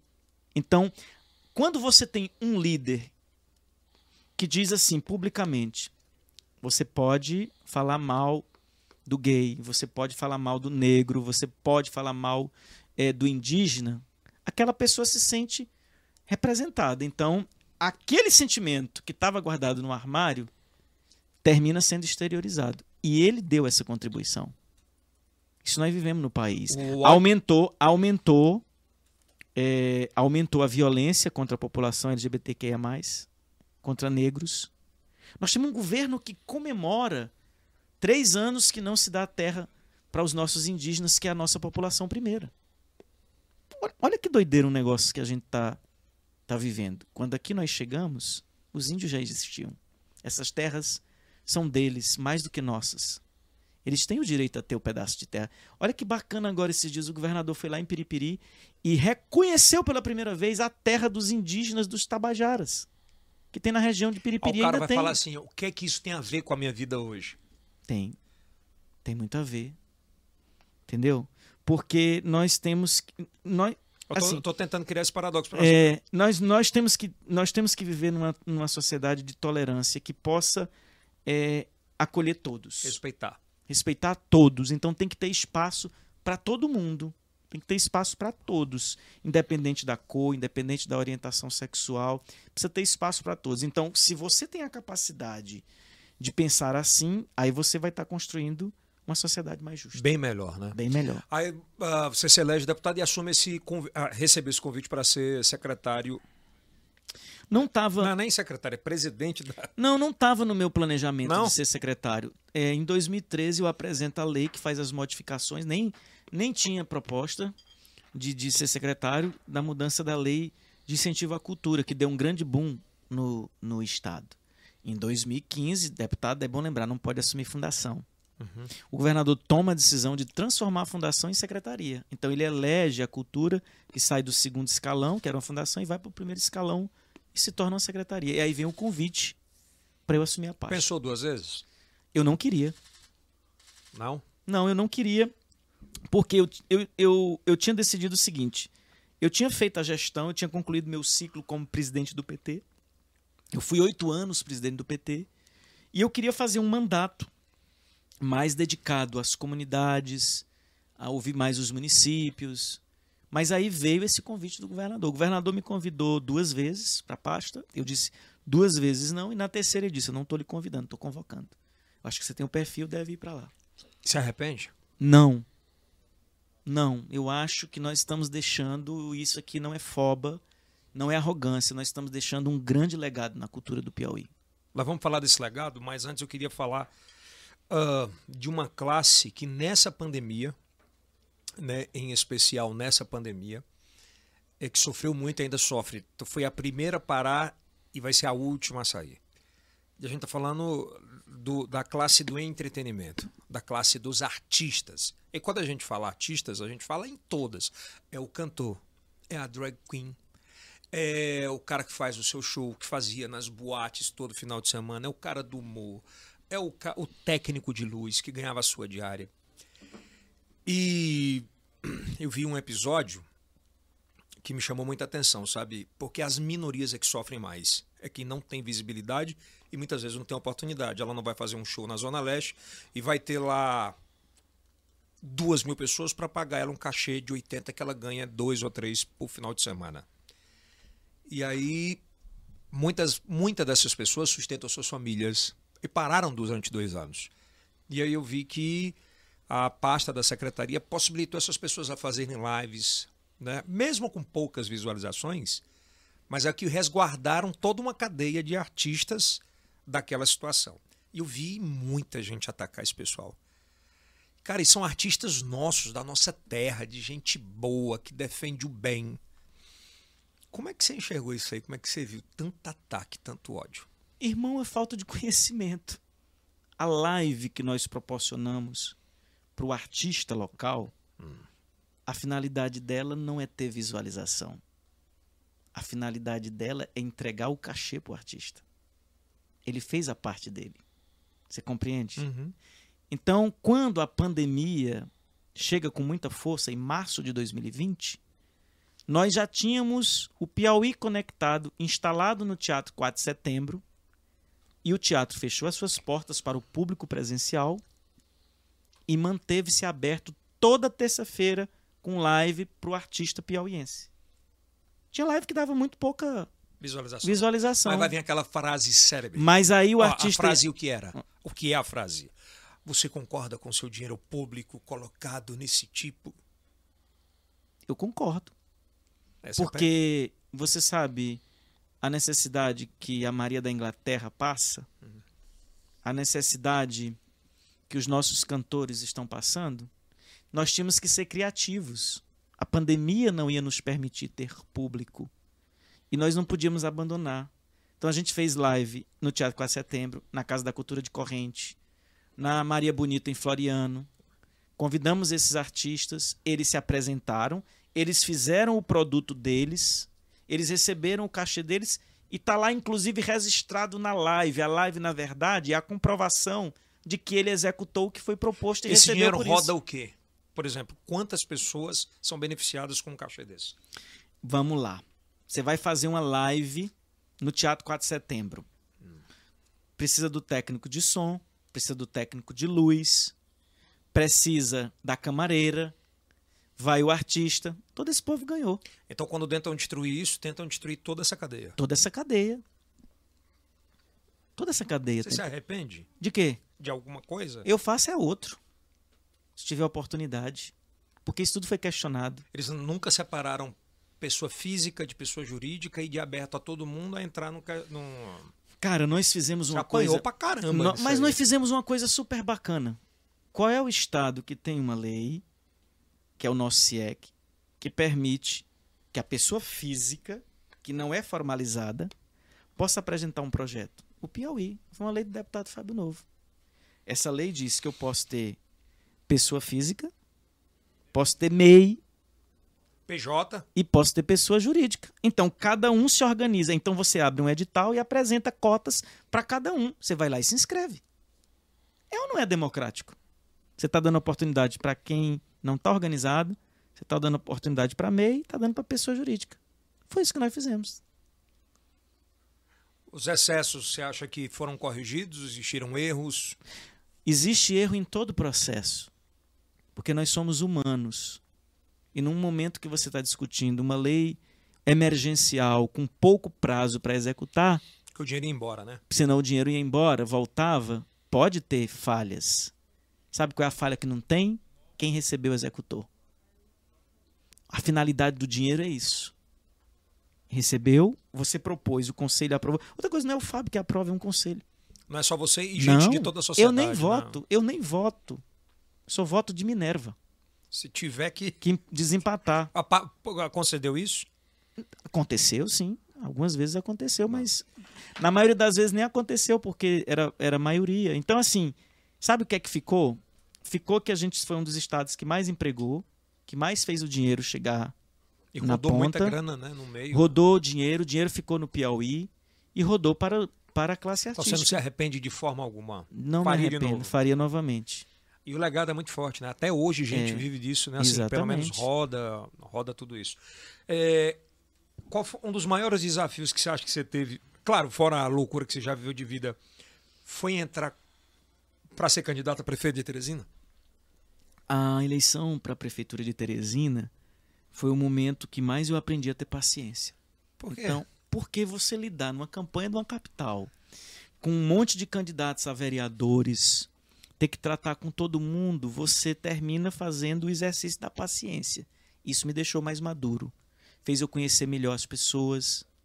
Existe um Fábio antes e depois da eu prefeitura. escutei muito discurso dizer, ó, você é, é, o Fábio é o, é o cara mais preparado para talvez nessa eleição, mas pô, tá colado no PT. Teve muito isso? Cara, foi o que eu mais ouvi. Tipo, Eu ouvi assim: você é o melhor, é o mais preparado, mas eu não voto em você porque você é do PT e no PT só tem ladrão. Escutei isso demais. e Isso me doía na alma. Porque Teresina queria uma mudança. Nós tivemos 13 candidatos a prefeitos de Teresina. E Teresina queria uma mudança. E realmente mudou. Mas olha o que está aí. o doutor Pessoa disse que os votos são dele. Os votos, sim. Ele, ele criou, ele foi a pessoa que criou uma musculatura eleitoral e que conseguiu chegar no segundo turno. E no segundo turno, aqueles outros candidatos que receberam votos foram descarregados na grande maioria para o doutor Pessoa porque havia o sentimento de mudança. Não, pelo que você está falando, então ele- a eleição dele é uma eleição de rejeição, assim como Sim, você compara ele ao Bolsonaro. ele é uma pessoa que incorporou o espírito da mudança em Teresina. Mas você acha que se ele tivesse ido todos os debates, seria diferente? Ele foi para a maioria dos debates, ele não foi a alguns. Então, assim, a mesma forma de falar dele, meio atabalhoada, ele não influenciou no resultado. Então, mesmo que ele fosse a todos os debates, Era o sentimento de mudança havia mesmo. um sentimento de mudança muito forte em Teresina Se- e ele incorporou esse sentimento porque ele tinha mais musculatura eleitoral. Se você tivesse em outro partido, você acha que você tinha ido eleito? Olha, eu não sei se. A Jesse estava em outro partido e não foi. Não foi, é verdade. É boa, boa, boa E análise. teve um crescimento. Né? E ela teve um crescimento na reta Você acha que final. ela vai ter essa mesma expressividade? Acho que não, porque ela se apresentou como uma alternativa e ela agora está. Vai ser muito difícil para ela lá na frente explicar por que, que continua na gestão do pessoa. Fábio, é, é interessante a gente falar sobre isso. A gente vive um momento em Teresina de muitos questionamentos em relação à gestão do doutor Pessoa, né? Sim. É, o que, é que você teria feito diferente se tivesse sido eleito? E o que é o doutor Pessoa como prefeito hoje? Primeiro, eu aprendi com minha mãe que problema a gente não foge dele. A gente entra para dentro e desmancha. Hum. É o que está faltando na gestão do pessoa. Então, é muito fácil você criticar. Eu acho que ele tem vontade de fazer. Mas não acertou até Por agora. quê? Porque ele não conseguiu constituir uma equipe que vá para dentro dos problemas e resolva os problemas. Vou fazer de novo a Transporte. pergunta. Por quê? Transporte. Vamos lá, transporte. Muito ruim na gestão PSDB e acho que o Firmino cometeu o maior erro das três gestões dele quando desenhou um modelo de Curitiba que não se encaixa em Teresina. Tá aí os terminais, dinheiro jogado fora, que hoje servem apenas para ser postos de vacina. Os terminais hoje são postos de vacina e não serve para nada. Não resolveu o problema do financiamento do transporte, não resolveu o problema com as empresas, deixou um débito de 20 milhões que hoje passa de 70. Isso é uma bola de neve que está crescendo. Nós estamos há um ano e dois meses em Teresina, que o transporte já era muito ruim. Passamos oito meses na cidade sem ter transporte nenhum. Criou-se uma CPI para tentar eh, ser uma cortina de fumaça, na verdade, que não teve os encaminhamentos necessários. Resultado: Mas, mas vamos lá, vamos lá. Um dos principais porta-vozes disso aí era o Dudu, que é do PT. Tá errado. Tá errado porque não deu, não deu, não deu o resultado que tinha que dar. Entendeu? Não deu o resultado que tinha que dar. Mas é do seu partido? Sim, eu tô dizendo que tá errado. É a minha opinião. É individual, né? É a minha opinião. Entendeu? Aí Então- você é questionando mesmo. Você não vai abrir. Então, o que que, o que que acontece? O que foi mesmo encaminhado de solução para o transporte em Teresina? O quê? Qual é a novidade que tem? Qual é qual é a medida que foi anunciada que vai resolver o problema do transporte? Nenhuma. Por quê? Porque não tem gestão.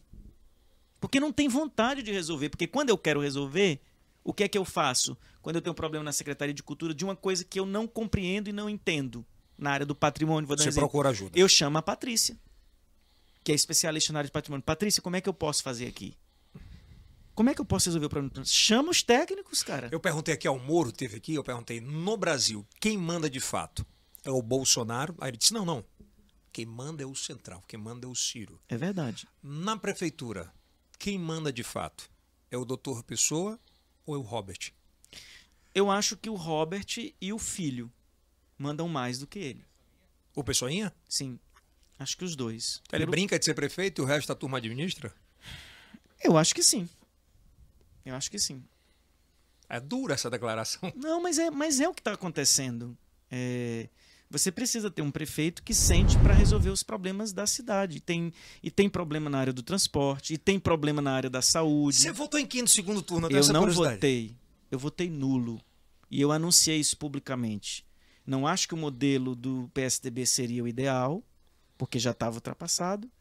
E acho que o pessoal não era o melhor para Teresina, apesar de ter passado para o segundo turno. Então você não votou, anulou mesmo o voto. Anulei o meu voto. Eu votei no 13 e anulou lá na urna, apareceu na hora. Você sempre foi muito de diálogo. Tu não tentou buscar um diálogo com pessoa pra. Ó, Meu irmão, o Pessoa, no segundo turno, foi na minha casa pedir o meu voto. e aí? E ele estava lá, foi junto com o Temístocles, foi junto com o João Mados, estava do meu partido o Merlong, estava o Dudu. No final eu disse, beleza, podemos votar, eu só quero que você incorpore no seu programa de governo algumas coisas que eu defendo. Por exemplo, um problema sério de Teresina, regularização fundiária. Um Uma das coisas que eu defendi. Meio ambiente. Ah, o Peçonha agora é o pai disso aí. É, mas aí, vamos ver se resolve. Tomara que resolva. aí vai. Beleza, aí ele falou: no meu plano de governo já tem, vamos fazer e tal. Beleza, então, pessoa, combinado. Então, vou votar em você. Amanhã, vamos só combinar pra gente fazer uma foto e anunciar o apoio. Ele fez a foto? Ele disse pra mim, na minha casa, que não ia tirar foto comigo, porque não queria se misturar com Lava Jato e Mensalão. E eu respondi pra ele que então ele não queria o meu voto, porque eu não respondo a nenhum processo. Até hoje eu não respondo a nenhum processo e quero não responder. Então ele não podia me incluir nesse rol. É isso Então, que é pra ele. Eu disse, eu não voto. E aí Na ele- minha casa, nunca ninguém veio me pedir um voto, tá precisando ser eleito, e me diz uma barbaridade dessa. Foi o que ele disse para mim. Então, ali estava cristalizado para mim que ele não servia para ser o prefeito. Porque ele conhece a minha história. Ele sabe que eu não, não sou envolvido com esse tipo de coisa. Ele sabe que eu não respondo a nenhum processo. Então, por que, que ele diz um negócio desse? Que se tu fosse vereador em Teresina, Sim, tu votaria no impeachment do, do Pessoa? sim. Você? Eu votaria também. É Eu possível? votaria- Hum. Com a base da Câmara? Não. Claro que ele tem maioria É. na Câmara. Não vai. Ah, O Bonfim apresentou. Não vai botar. É, essa semana eu vi muito, mas há mu- muitos anos eu não. Assim, há mu- há- desde a eleição dele, muitos anos não, alguns meses, né? É, dizendo que. Mas quero te deixar claro que eu sou do diálogo. Claro. Se o pessoa me chamar para dialogar, Ele tem tempo pra melhorar, se, né? se o pessoa me chamar hoje para dialogar, é, dizer, me ajude nisso aqui, Você contribuiria? com certeza. Eu ajudei no fim do ano a gestão do pessoa e ele nem sabe disso. Em quê? O governador Wellington Dias e o nosso coordenador do próprio Piauí é, fizeram uma parceria para fazer asfalto na cidade. Para realizar esse convênio, a prefeitura estava inadimplente. Aí não foi o Pessoinha, não? Estava inadimplente a prefeitura. E a prefeitura tinha um convênio com a Secretaria de Cultura do Estado que faltava finalizar uma prestação de contas. Eu me- o, o- o Rafael me ligou pedindo apoio para a gente ajudar a equipe dele a concluir essa prestação de contas. Eu coloquei a nossa equipe da Secult. Foram lá, juntaram a documentação. De fato, tinha a documentação. Nós conseguimos a tempo concluir todo esse processo. A prestação de contas foi finalizada, foi Aí é por aprovada. isso que. Retirou a inadimplência da prefeitura. Da YouTube, né? É, e aí, com- por conta disso, foi feito o convênio para asfalto na cidade.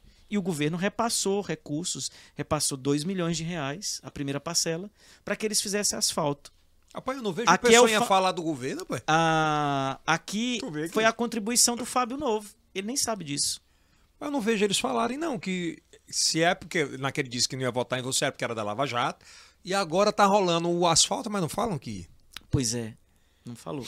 Muita gente. eh, eh, Desculpa, Kilson, pode falar, depois eu faço a outra minha pergunta. É. O que se fala muito hoje, novo, é do empreendedorismo social. Você apoia muito fortemente a CUFA, a Central Única das Favelas, no Piauí, inclusive com uma sede. Você acredita com esse fortalecimento do empreendedorismo social, os sindicatos voltam a se fortalecer com o Lula no poder? Sem sombra de dúvidas. É, e eu acho que a gente tem que ter um viés, isso sempre foi da minha natureza, de apoiar o empreendedorismo social. Por quê? As associações nos bairros, elas conseguem chegar em muitas coisas que o poder público não consegue chegar. E eu acho que o gestor precisa fazer isso. Se você me perguntasse como seria a minha gestão de praças em Teresina, eu iria fazer convênios com as associações de bairros, aonde elas iriam levar as pessoas para cuidarem das praças. Isso iria chegar dinheiro na mão das pessoas, das famílias que iriam cuidar eh, dessas praças, ia fazer circular, ia fortalecer essas chega na- entidades, ia cuidar melhor. É chegar na ponta É de um quem exemplo. precisa muitas vezes e não tem Exatamente. acesso, né? E não tem Exatamente. acesso. Para a gente voltar para esse tema que a gente estava debatendo aqui, ainda do Doutor Pessoa. É, Quem criou o Doutor Pessoa foi o Temístocles? Altemístocles foi uma pessoa que foi muito importante para eleição dele, porque deu sustentação, deu uma sigla robusta para que ele pudesse. Porque qual é o problema do Pessoa?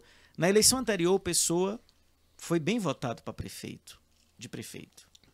Mas ele não tinha base, Tinha grupo. ele não tinha grupo. O MDB deu esse grupo para ele. E foi esse grupo que fortaleceu o Pessoa para que ele pudesse chegar no É, ele segundo ele foi turno. ingrato com Temístocles? Você tem uma relação muito boa hoje com ele, né? Foi, claro Vocês que foi. concorreram muito forte, né? Claro que foi ingrato. Ingratidão é péssimo em política. Ele foi ingrato não só com Temístocles. Olha a história dele com Júlio César quando ele foi do PSD. Também foi de ingratidão. Olha, olha a relação dele como foi com Evaldo Gomes no Solidariedade quando ele disputou o governo eh, pelo Solidariedade. Ele saiu sem nem avisar o Evaldo. E o MDB em Teresina foi muito bacana com ele. O Marcelo botou de emenda 22 milhões de reais para fazer asfalto em Teresina, para o Pessoa. E quem cortou foi o Ciro e o partido do Bolsonaro que ele quer ir para lá. Sério. Sério? Sério? O Ciro cortou 22 milhões para o Pessoa. Porque foi o Marcelo Castro do partido do Pessoa que botou para ele como senador. Quem foi o melhor prefeito de Teresina? O melhor prefeito de Teresina? Até hoje. Ah, eu acho que quem fez as grandes revoluções e transformações o UOL. O Alferraz? Agora o Firmino também foi um bom prefeito. Vocês foram uma. uma, uma... E ele fez a melhor gestão, na minha avaliação, essa última foi a melhor gestão dele. Pra você foi a melhor? Sim, porque ele conseguiu, ele conseguiu ter um certo equilíbrio. O Firmino tinha tanta certeza de que a gestão, e, e nas pesquisas demonstravam isso, que ele estava bem avaliado. Ele conseguiu eh, pensar na Teresina, conseguiu projetar algumas obras que eram importantes. Teve pecados, como todo mundo tem, porque a gente Você não falou consegue agora do fazer transporte, né? e de tal. fazer tudo. Ele tentou acertar no transporte, ele teve dinheiro para fazer a questão do transporte, mas ele apostou no modelo errado, que foi o modelo de Curitiba. Ele não ouviu? Eu acho que ele apostou muito no modelo de Curitiba, que não, não uma coisa é lá, outra coisa é aqui. É, Esse venderam foi o muito grande isso pra pecado. ele, né? É, venderam. Acho que aí foi o grande pecado. É uma das maiores. Você acredita que seja uma das maiores perdas, por exemplo, para a política Sim. piauiense a morte dele? Sem sombra de dúvidas. Ia se projetar bastante. O Firmino saía de uma gestão que estava bem avaliado. Hoje ele, no lugar do nome de Silvio Mendes, seria um concorrente muito maior contra o, o governo? Eu acho. Eu acho. Eu acho que ele teria mais chances do que o Silvio. Seria uma briga mais dura? Eu acho. Eu acho que seria. Olha que a base do governo está apostando alto. Tem mais de 140 prefeitos já. Ou você diz a base? A base do, da oposição, perdão. Do, do Ciro e do Silvio, né? Diz que, olha, já tenho mais de 146 prefeitos. É a melhor situação para eu ganhar governo da história. Quantos prefeitos o Mão Santa ganhou a eleição? Você lembra? Três. Foram três, né? Quantos prefeitos o Hélito ganhou a eleição em 2002? Dois. Prefeito não conta? Conta. Depende. Vou fazer uma pergunta mais ácida. Desses 140 lá que a base do Silvio fala, quantos ficam até a eleição com eles? Se você tiver de bem com o povo, vai ficar muito pouco. Se você tiver bem nas pesquisas, vai ficar muito pouco. Se você não tiver bem nas pesquisas e for pau a pau, vai ficar a boa parte. Que é a aposta no poder do dinheiro. Aposta no poder das obras que ainda podem, aposta no orçamento que A- pode a gente vir sabe de- de bastidor tem muita de promessa, Brasília. né, de entrega de Brasília para os municípios aqui. Você Sim. acha que acontece? Não acredito, porque orçamento federal não chega da noite para o dia. Como assim? Porque você tem a burocracia para vencer. Aí não é só ele chegar lá em Brasília e Não. falar assim, ó, vou mandar aqui 2 milhões para o município tal. Não, beleza, vai mandar, mas precisa seguir toda a burocracia, né? A burocracia ela demanda tempo para você vencer a burocracia. O problema não é esse. O problema não é mandar dinheiro. O problema é que nós precisamos ter alguém que mande o dinheiro e que pense no estado do Piauí. Não é só no interesse de ganhar uma eleição, que aí eu vou comprar um prefeito aqui, vou dar uma obra para ele Então, para ganhar. Comprar. Com- Quando eu tô falando sim, É, porque com emenda, né? é, exatamente. Então, não é isso. É, verdade. é. Nós estamos vivendo agora um momento no Piauí que eu considero muito ruim. O quê? Muito ruim. Você tem um ministro, que é o principal ministro de um governo, que o cara tem muito poder, é o mais poderoso da República hoje, é o senador Ciro. Manda mais do que o presidente? Manda mais que o presidente. O Ciro hoje manda mais que o presidente. E, e ele tem um poder de convencimento. Ele é um cara que você senta com ele, ele é um cara que sabe argumentar. Então ele consegue argumentar com o Bolsonaro. E tanto é que ganhou muito, muito, muito poder e muita influência.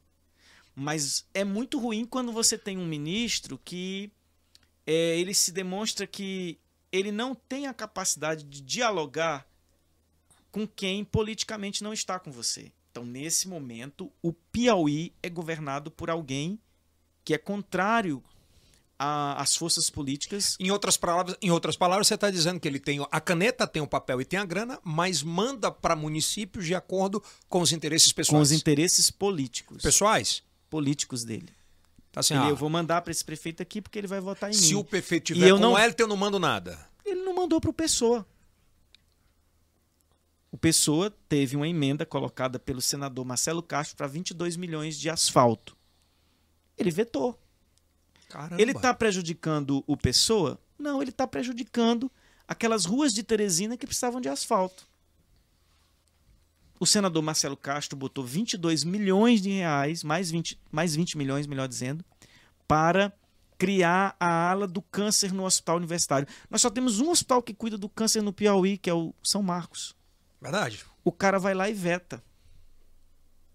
O cara vai matar a gente com um gesto desse. Porque essa pessoa não vai ter o direito de ter um tratamento de câncer digno. Eu não quero um projeto desse pro Piauí. Quer dizer, eu sou aqui um deputado federal. Exemplo, Fábio Novo é deputado federal. E eu vou botar lá uma emenda. Ele não vai liberar. Qual é a lógica que tem de você cortar o dinheiro da estrada Caracol Bom Jesus, a estrada Caracol Bom Jesus vai permitir que a gente tire o fosfato de lá para levar para o cerrado. Então o custo de produção para deixar as terras mais, mais cultiváveis vai ser muito menor.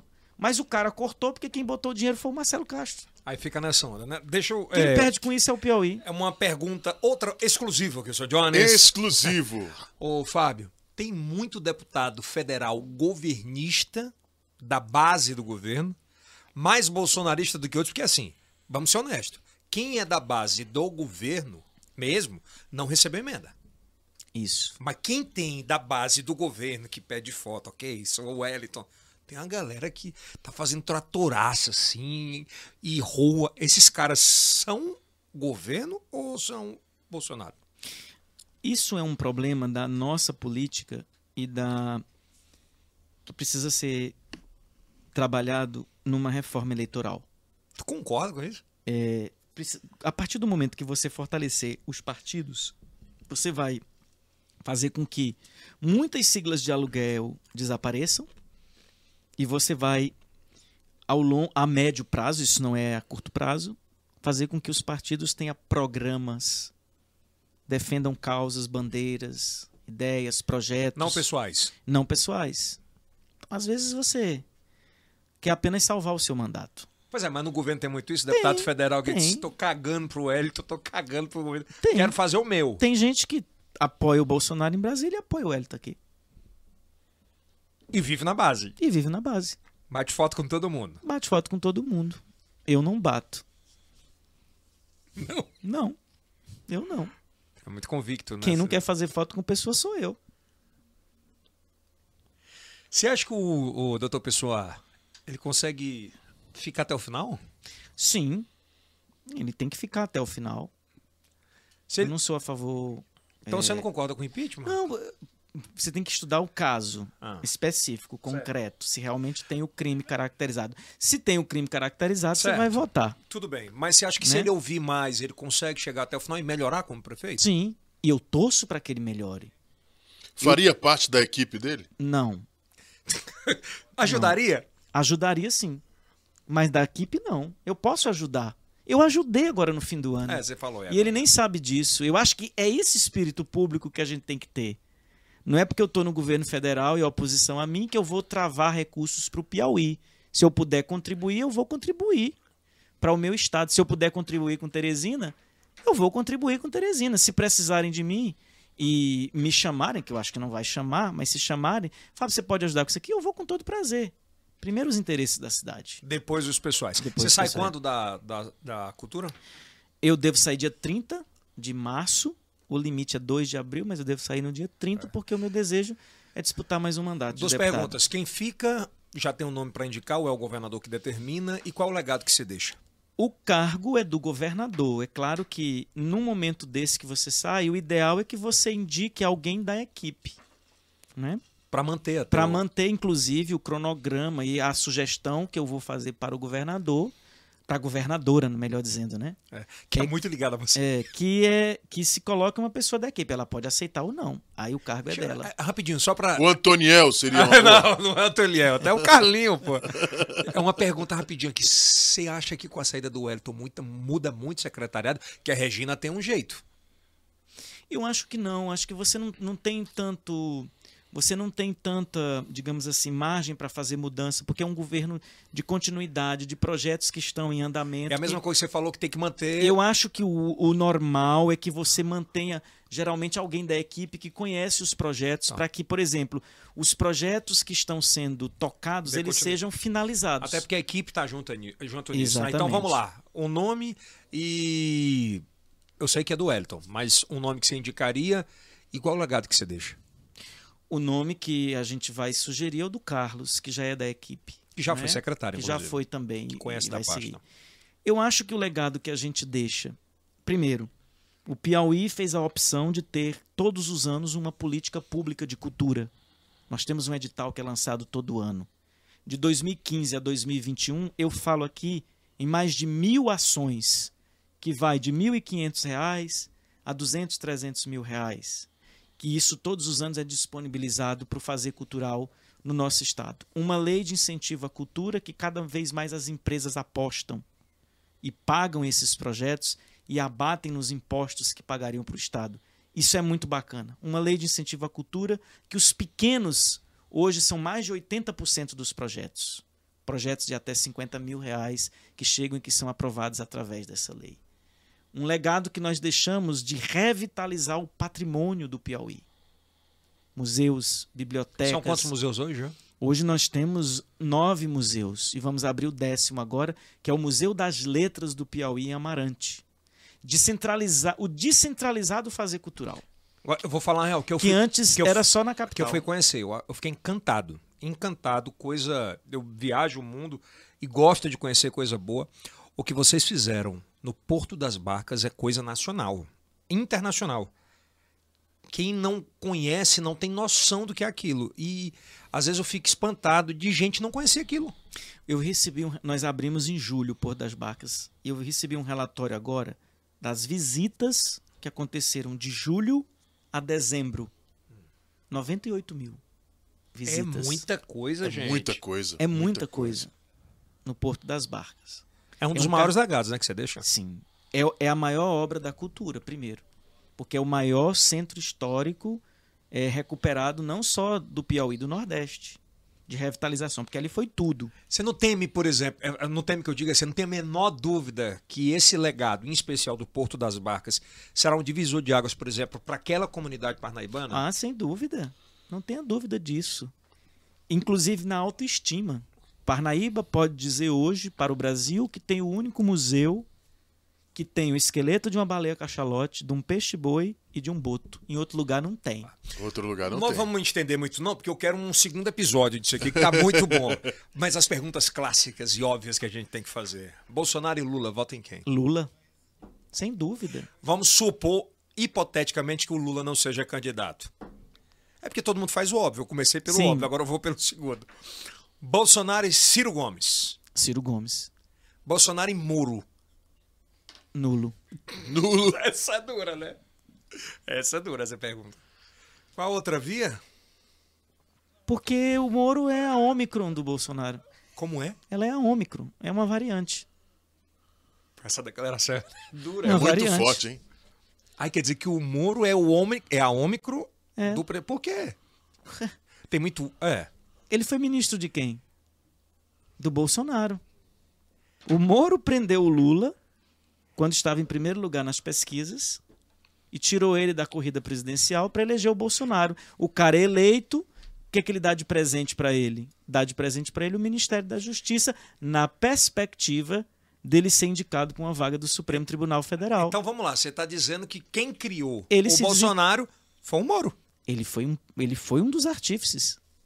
Não, ele criou o Bolsonaro? Não, ele não criou. O Bolsonaro já tinha. Ele potencializou o Bolsonaro e ajudou a chegar Ele na deu presidência. palanque. Sim, ele ajudou o Bolsonaro. Ele foi, ele foi uma peça decisiva pro Bolsonaro ser Sem o, presidente. sem o Moro, o Bolsonaro não seria presidente? Não, não. O presidente seria Lula.